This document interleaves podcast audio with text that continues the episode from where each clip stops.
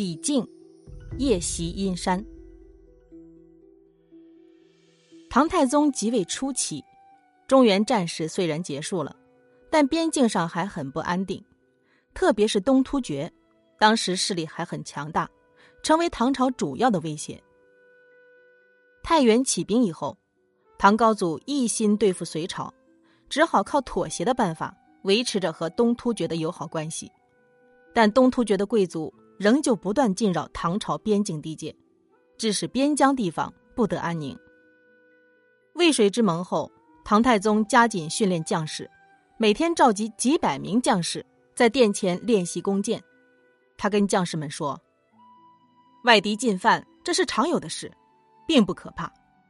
怕只怕边境稍一安定，人就贪图安逸，忘记战争。敌人来了就抵挡不了。从现在起，平时我做老师教你们弓箭，战时我当将帅，带领你们抵抗敌人。”经过唐太宗的鼓励，将士专心练武，不出几年，就训练成一批精锐部队。第二年，北方下了一场大雪，北突厥的牲畜死了不少，大漠以北发生了饥荒。竭力可汗加紧了对其他部族的压迫，又引起各部族的反抗。竭力派他的堂兄弟突利去镇压，结果被打得大败。突利逃回去以后。被竭力痛打了一通，两人因此翻了脸，突利投降了唐朝。唐太宗抓住这个时机，派出李靖、徐世绩等四名大将，率领大军十多万，由李靖统帅，分路出击突厥。李靖是隋将韩擒虎的外甥，是唐朝初年有名的军事家，精通兵法。他在隋朝末年归附唐朝，在唐朝统一战争中。立过不少的战功。公元六三零年，李靖亲自率领三千精锐骑兵从马邑出发，趁竭力不防备，连夜进军，逼近了突厥的营地。竭力发现唐军突然出现以后，大惊失色，将士们也慌了手脚，说：“这次一定是唐朝发动全国兵力来了吧？要不然，李靖怎么敢孤军深入呢？”还没有到唐军发起攻击。突厥兵就先乱了起来。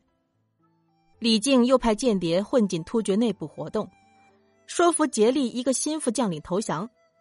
竭力一看形势不妙，就偷偷逃跑了。李靖攻下定襄后得胜回朝，唐太宗十分高兴，说：“从前汉朝李陵带兵五千，结果不幸被匈奴俘虏了。现在你以三千轻骑深入敌人后方，攻下定襄。”威震北方，这是自古以来少有的事儿啊！李靖居功不自傲，他密切关注着边将的安危。竭力逃到阴山以北，怕唐军继续追赶，就派使者到长安求和，还说要亲自朝见。唐太宗一面派唐俭到突厥进行安抚，另一方面又命令李靖带兵前去查看竭力的动静。李靖领兵到了白道。也就是现在的内蒙古呼和浩特西北，和徐世绩会师，两个人商量对策。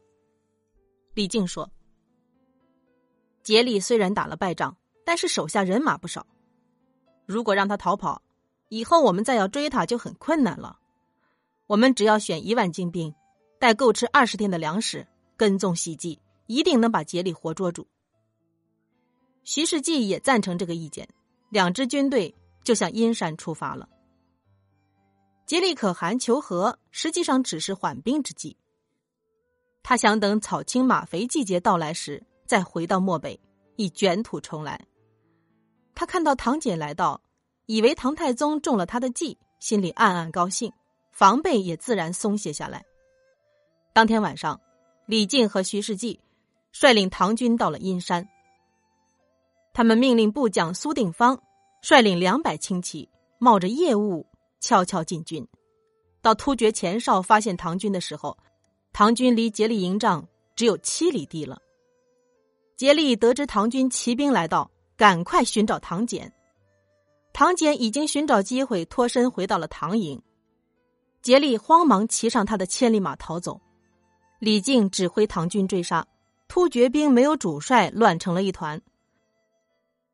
唐军歼灭突厥兵一万多，还俘获大批的俘虏和牲畜，竭力东奔西逃，最后带着几个亲兵躲在了荒山里，被任城王李道宗给擒获，后来被押送到长安。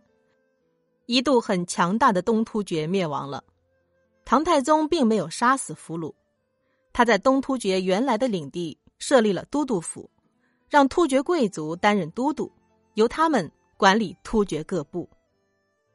这次胜利提高了唐太宗在西北各族中的威信。这一年，回纥等各族首领一起来到长安朝见唐太宗，拥护唐太宗为他们的共同首领。尊称他是天可汗。本集结束了，别忘了订阅分享哦。